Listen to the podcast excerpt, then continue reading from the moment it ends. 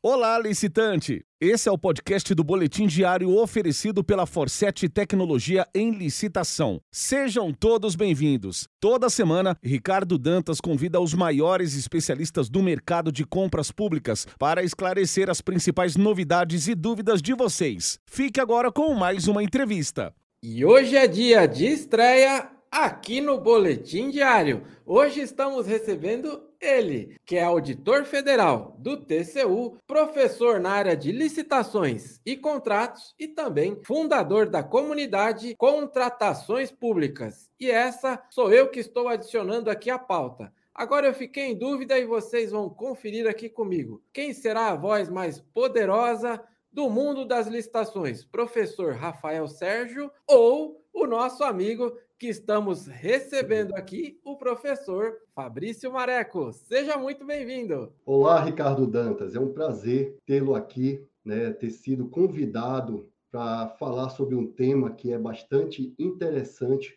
no mundo da licitação. Então, eu agradeço por ter sido convidado por você e juntamente com a sua equipe para estar aqui com você falando sobre a importância do reequilíbrio econômico-financeiro dos contratos. Exatamente, professor. Estamos sempre garimpando aí e várias pessoas já haviam indicado o professor e desta vez deu tudo certo, a agenda casou aí. Obrigado pela sua disponibilidade e como você já bem adiantou aí para gente, professor, esse tema sempre atual, ah, importantíssimo tanto para a área pública como privada, né? E eu vou transformar aqui numa pergunta para que o professor possa a, a nos auxiliar aqui, né? Nos mostrar um pouco de todo o seu conhecimento aí, que é referente o quê? A revisão, né? Ou o reequilíbrio econômico-financeiro nos contratos administrativos. Professor, por favor, o espaço é seu. Tá certo, Ricardo. Bem, antes de nós adentrarmos especificamente no, na revisão reequilíbrio econômico-financeiro dos contratos em sentido estrito, nós temos que falar em que momento ela ocorre. Então, primeiramente, quando a contratada, ela, a licitante, ela traz a proposta dela, ela apresenta aquela proposta, a administração assina um contrato juntamente com a contratada, está ali concebido o equilíbrio econômico-financeiro dos contratos. Porém, há situações em que pode haver um desequilíbrio naquelas situações inicialmente que foram acordadas entre a parte, que foram baseadas no cenário político, econômico, social. Essas alterações, elas podem se dar na área ordinária quanto na área extraordinária. Na área ordinária, nós podemos falar que são aquelas situações, é, variação cambial do dólar, variação dos insumos ao longo de um determinado período, e a Constituição Federal, ela, no artigo 37, inciso 21, ela assegura ao contratado a manutenção das condições efetivas da proposta ao longo da execução contratual. Portanto, a manutenção do equilíbrio econômico-financeiro dos contratos, ela tem raiz constitucional. E foram criados institutos para que pudesse é, permitir essa manutenção ao longo da execução do contrato. Então, nós temos três institutos. O primeiro deles é o reajuste, que está na área ordinária. O reajuste, ele serve, ele é utilizado para fazer frente, né, para remediar os efeitos da inflação, da desvalorização dos preços. Ele é, é aplicado anualmente no contrato, em função da data base seja do orçamento ou da proposta, conforme a Lei 866693, e na nova Lei de Estações é a partir da data do orçamento. Já a repactuação, que é o segundo instituto, também é uma espécie de reajuste e serve para fazer frente à variação é, dos custos de mão de obra das categorias profissionais e serviços contínuos de dedicação de mão de obra, de obra exclusiva. E nós temos um outro instituto que é, é o do reequilíbrio econômico-financeiro. em sentido estrito, que é para fazer frente a fatos imprevisíveis ou previsíveis de consequências incalculáveis que venham é, retardar ou impedir o andamento da execução do contrato. Tanto o artigo 65, inciso 2, a linha D, da Lei 866693, como o artigo 125, 124, inciso 2, a linha, a linha D, da Lei 14.133, eles tratam da questão do reequilíbrio ou revisão contratual. Eles têm, é, é muito semelhante né, a, os textos de ambas as leis, porém, na 14.133, ele traz, no final do, do, da linha, que deve ser respeitada em qualquer caso, caso a repartição objetiva dos riscos restabelecidos no contrato. Aqui, ele está tratando da matriz de riscos, que a matriz de risco nada mais é do que uma cláusula contratual onde vão ficar definido é, é, o equilíbrio econômico-financeiro inicial do contrato, em que vai ser repartido os riscos que vão ser da contratada, os riscos da contratante e os riscos que podem ser de ambas as partes. Então, esses institutos, eles servem para poder fazer a manutenção do equilíbrio econômico-financeiro do contrato, do contrato. E é interessante também, na Lei 14.133, no artigo 131, que o reequilíbrio, mesmo que haja extinção do contrato, ele não vai ser, ser uma óbice, né? não vai para o reconhecimento do desequilíbrio econômico-financeiro contratual. O pedido de restabelecimento ele deve ser feito até antes do término da execução do contrato. Então, a contratada ela deve pleitear e isso aí é bastante interessante, né, que é até uma novidade trazida pela Lei 14.133, que mesmo que haja extinção do contrato, a, a contratada se pleitear antes do reequilíbrio, ela terá direito, né, por meio de termo indenizatório. Outro, outra questão bastante interessante é que o, o equilíbrio econômico-financeiro do contrato, é, as controvérsias, elas, é, é, esse, o próprio equilíbrio em si, ele entrega a categorias relativas a direitos patrimoniais disponíveis. E no artigo 151, diz que é, essas, as, as soluções, admitida essa solução por meios extrajudiciais, existem meios extrajudiciais adequados à prevenção dessa resolução dessas controvérsias, que pode ser a conciliação, a mediação, o comitê de resolução de disputa ou dispute board e a arbitragem. Ou seja, tanto a matriz de riscos quanto é, esses meios de resolução de controvérsias, eles vão diminuir bastante os litígios judiciais que temos hoje. Porque temos do lado a matriz de risco, que vai repartir objetivamente os riscos. E caso um daqueles riscos aconteça, esteja alocado para a contratada, a contratada ela não vai ter o direito de pleitear o reequilíbrio econômico-financeiro do contrato, porque ela já sabia previamente que aquele risco estava alocado a ela. Com relação a esses meios extrajudiciais que podem ser utilizados para resolução de controvérsias, como conciliação, mediação, comitê de resolução de disputa e arbitragem, haverá, haverá sempre um terceiro né, que vai decidir se cabe ou não um pleito de reequilíbrio. Lembrando também que a administração ela pode solicitar também o reequilíbrio econômico-financeiro dos contratos, tá certo? Não é só o contratado. Se ela sentir que, por exemplo, há uma diminuição extraordinária de determinado insumo, que a administração ela estaria pagando um valor maior para executar do que o, o, o preço real, ela pode também solicitar o reequilíbrio econômico-financeiro do contrato. No primeiro momento, a gente falou um pouco sobre a teoria, explicando cada um dos institutos repactuação, reajuste, o reequilíbrio em sentido estrito, e falamos também quando ocorre, em que momento ocorre o, o, o desequilíbrio. E agora a gente vai falar sobre os pressupostos, os requisitos para estabelecimento do reequilíbrio econômico financeiro, que é baseado na teoria da imprevisão. Porque o artigo 65, inciso 2, a linha D, ele fala assim, que será realizado, né, restabelecido o equilíbrio econômico-financeiro dos contratos em razão de fatos imprevisíveis ou previsíveis, mas de consequências incalculáveis, que venham retardar é, o andamento da execução contratual, que pode ser também decorrente de caso fortuito, força maior, né, e o fato de príncipe também.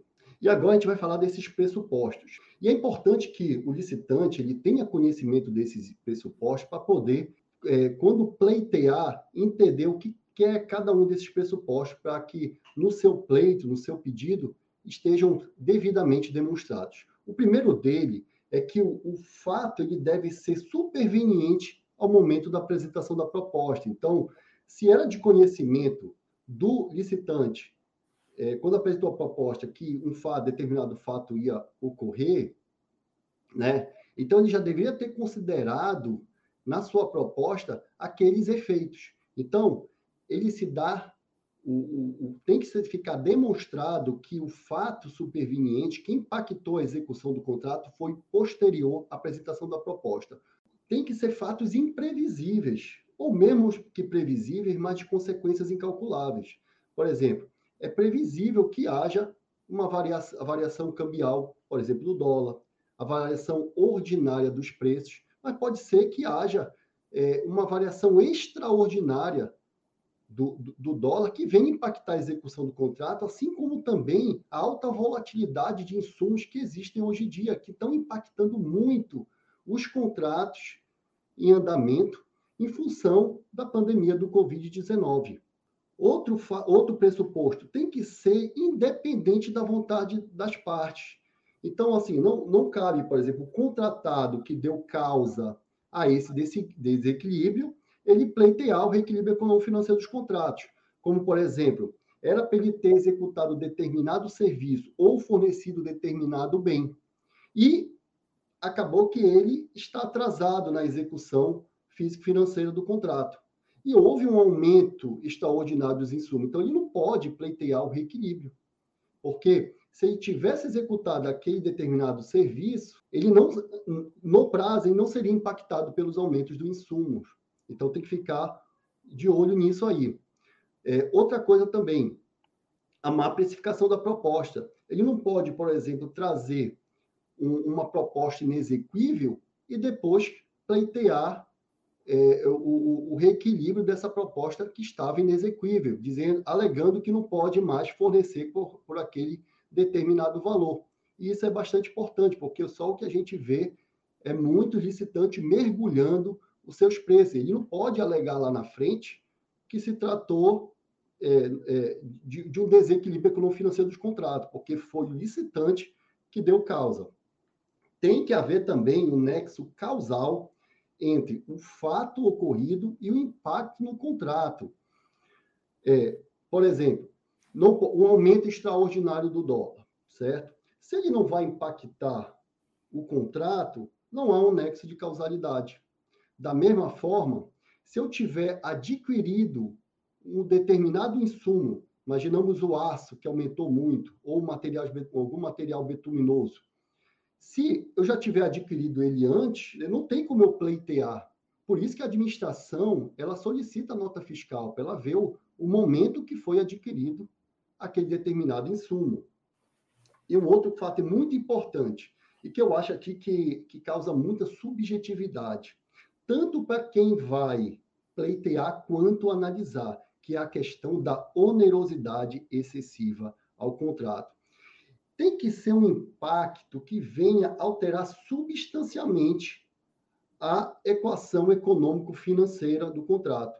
Por exemplo, o insumo pode aumentar 100%, mas mesmo ele aumentando esse 100%, não causou um impacto a ponto de desequilibrar o contrato. Por quê? Porque, primeiro, pode ser um insumo que não tem uma, uma representatividade tão alta, esteja, por exemplo, na, no, na, na faixa C da curva ABC.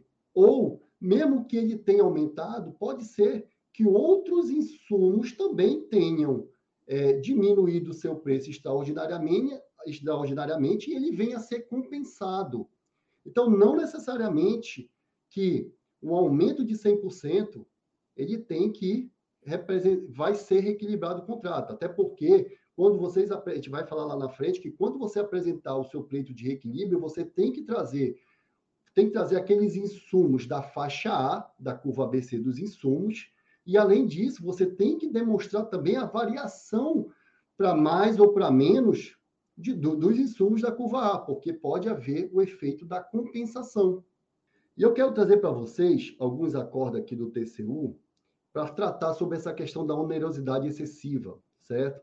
O acórdão 852-2016 plenário, ele disse assim, que a alteração de 1% no, no, no valor global do contrato, ele não traz um ônus insuportável à contratada.